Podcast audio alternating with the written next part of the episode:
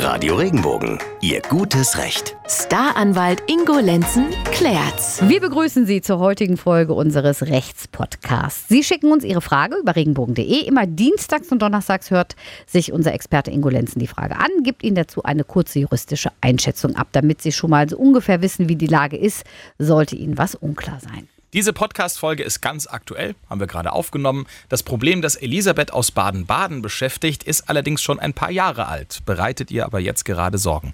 Folgende Geschichte: Ihr Papa ist 2012 gestorben und jetzt flattert bei ihr ein Brief ein. Dabei geht es um einen Beitrag aus einem laufenden Vertrag, den ihr Papa vor seinem Tod 2012 nicht gezahlt hat.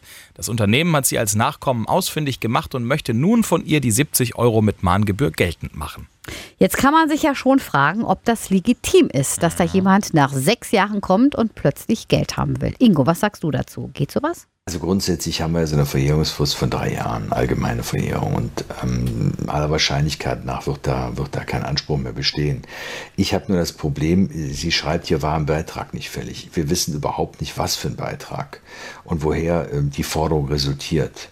Ähm, deshalb ich kann es nicht genau beantworten, aber ich sage mal, es ist gut, gut möglich, dass dieser Anspruch bereits verjährt ist. Interessante Information. Nach drei Jahren verjähren also solche Ansprüche, wenn sich in der Zwischenzeit nichts getan hat. Also dürfte auch diese Geschichte, liebe Elisabeth, für dich keine Rolle mehr spielen. Danke, Ingo, für die Antwort. Wenn auch Sie ein Rechtsthema beschäftigt, wir sind für Sie da. Einfach mal reinklicken auf regenbogen.de. Wir hören uns dann bei der nächsten Folge wieder. Bis dahin. Bleiben, bleiben Sie, Sie, im Recht. Recht.